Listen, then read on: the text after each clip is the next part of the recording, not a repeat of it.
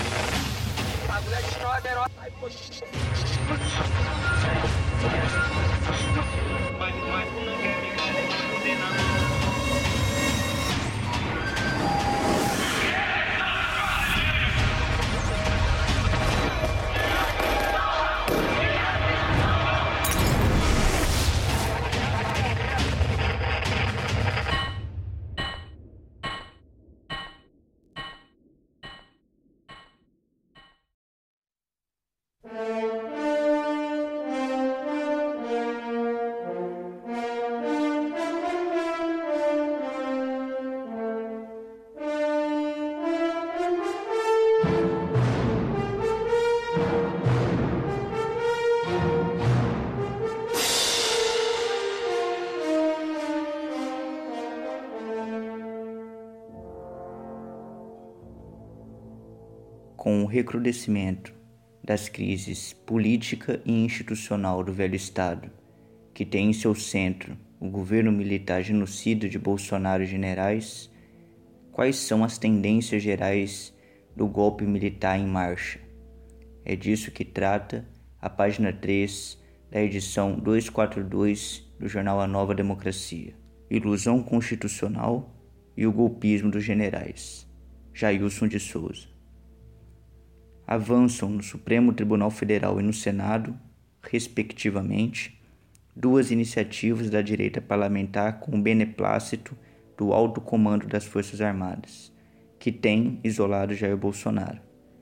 São elas: o inquérito dos ataques às instituições, por um lado, e por outro, a Comissão Parlamentar de Inquérito da Covid.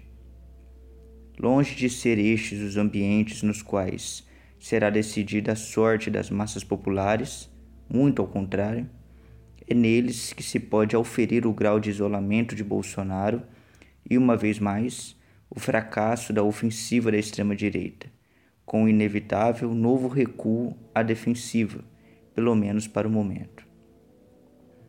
Em oito meses de investigações, sob o comando da Polícia Federal e supervisão do STF, na pessoa de Alexandre de Moraes, a primeira iniciativa já vinculou ministros, assessores de ministros e figuras as mais baixas, como blogueiros, projetos de jornalistas e outros arremedos de seres humanos aos chamados atos antidemocráticos, patrocinados todos pela extrema-direita. Tudo aponta para o Palácio do Planalto, combinada com a artilharia pesada de notícias falsas as mal chamadas fake news, que investigações também indicam partir do Palácio Presidencial.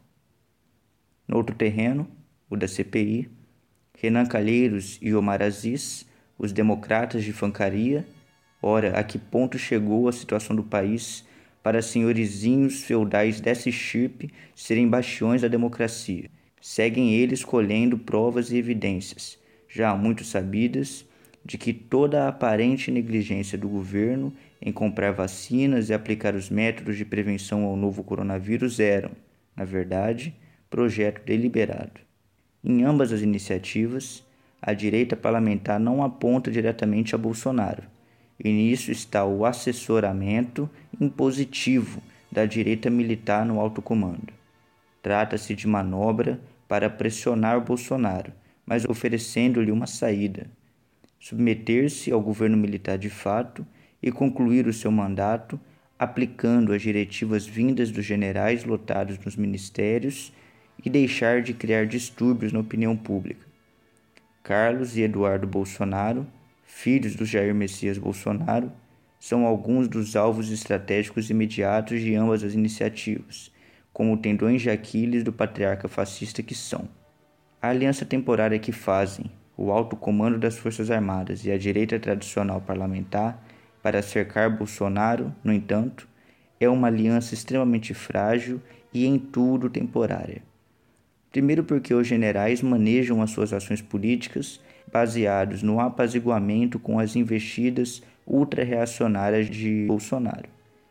Além do mais, a direita parlamentar tradicional tem os seus próprios interesses, quais sejam barrar os planos da ofensiva contra-revolucionária preventiva, que por sua vez foi desatada e segue sendo dirigida pelo alto comando, ainda que impugna e conluio com a extrema-direita bolsonarista e que buscam impor uma asepsia nas instituições para expurgar aqueles desmoralizados diante da opinião pública, ou seja, sendo gentil, expurgar a imensa maioria do Congresso e ainda retirar funções do legislativo para impor um poder o mais concentrado possível no executivo, com a máscara constitucional por trás da qual operaria a força militar como um verdadeiro poder moderador.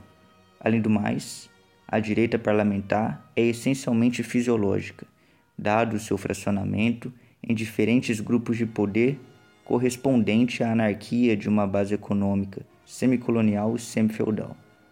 Diante do radicalismo bolsonarista, no entanto, até mesmo tal aliança é temporariamente viável.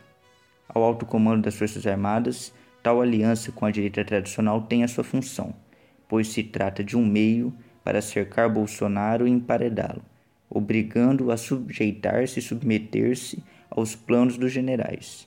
Não que a direita tradicional esteja de acordo com tais planos, mas diante do radicalismo bolsonarista se veem obrigados a tal aliança.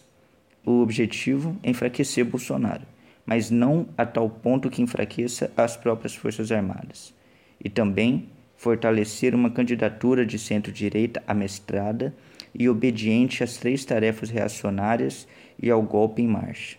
As três tarefas reacionárias, que, como reiteradamente são colocadas, são: primeiro, tirar o capitalismo burocrático da recessão através de contrarreformas que acentuem a exploração das massas populares e a entrega da nação ao imperialismo.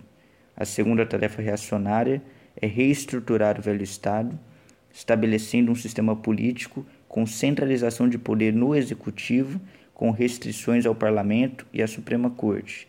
E a terceira é militarizar ainda mais a sociedade e impor leis penais de exceção para conjurar o perigo de uma revolução e do levante das massas vitorioso.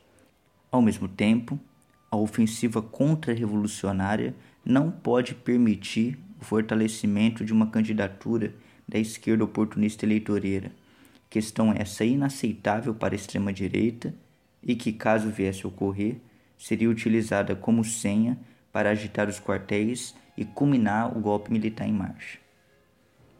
Para a direita militar, depor o falastrão fascista antes das eleições é algo incogitável, exatamente pelo temor dos generais de que qualquer movimento neste sentido seja o pretexto para que o Bolsonaro precipite um levante militar que pudesse ameaçar seriamente a unidade e a hierarquia das Forças Armadas reacionárias. Por outro lado, e é precisamente aqui onde morrerão traídos os liberais e os socialistas pequeno-burgueses que apostam numa aliança com a dita ala legalista das Forças Armadas, também está fora de cogitação deixar que o impeachment o deponha, pois levaria as mesmas consequências nas tropas. Situações como esta ocorreram no passado, desde 1935, e ante a possibilidade de divisão na força, os generais e coronéis legalistas sempre se unificaram com os golpistas na posição mais reacionária. Ainda mais no caso em questão, em que o alto comando, divergindo de Bolsonaro na forma de impor um novo regime militar, pugna pela direção da ofensiva contra-revolucionária preventiva para dar saída à grande crise em que vive o país por meio de um presidencialismo absolutista com um parlamento e cortes de justiça com poderes totalmente limitados. O mesmo desfecho pode se dar se ficar claro para o alto comando que o resultado das eleições de 2022 não será o que corresponde aos seus planos de ofensiva contra-revolucionária. Nesse sentido, se isso ocorrer, o alto comando cancelará com base em uma patranha qualquer as próprias eleições pronunciamentos de oficiais da reserva e da ativa indicam que essa porta também está aberta. Neste contexto, o oportunismo eleitoreiro, como se vê, são como cegos incorrigíveis. Ou melhor, são eles verdadeiros demagogos de marca maior.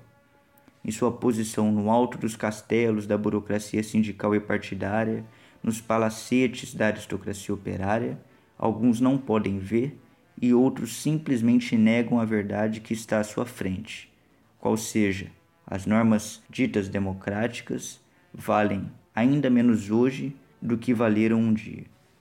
A falsa esquerda aposta tudo nas eleições de 2022 e, por isso, busca não radicalizar contra Bolsonaro nas ruas. Como consequência imediata, a esquerda eleitoreira não levanta as reivindicações econômicas mais sentidas das massas e tampouco mobilizam-nos, não indo nada mais além de um chororô de fora Bolsonaro. Como a direita tradicional parlamentar, o oportunismo eleitoreiro centra tudo na luta parlamentar. Se bem que foram obrigados a sair debaixo de sua cama, os oportunistas vão às ruas para pacífica e ordeiramente protestar pelo impeachment e por uma união nacional nas eleições. A depender de suas ações, entregariam as massas desarmadas para serem conduzidas pela direita parlamentar e pelo fascismo, polarizando-as nesses dois polos reacionários, num embate no qual nada, definitivamente nada, poderão as massas ganhar. Não cansaremos de indicar que apenas o caminho da mobilização audaz das massas populares, levantadas com reivindicações claras e precisas, a começar por aquelas de caráter econômico e reivindicativo, e no curso mesmo das mobilizações, estender as de caráter político, é que pode toda a situação política transformar-se radicalmente barrando a ofensiva contra-revolucionária e conquistando vitórias imediatas e estratégicas para o proletariado e as demais classes revolucionárias.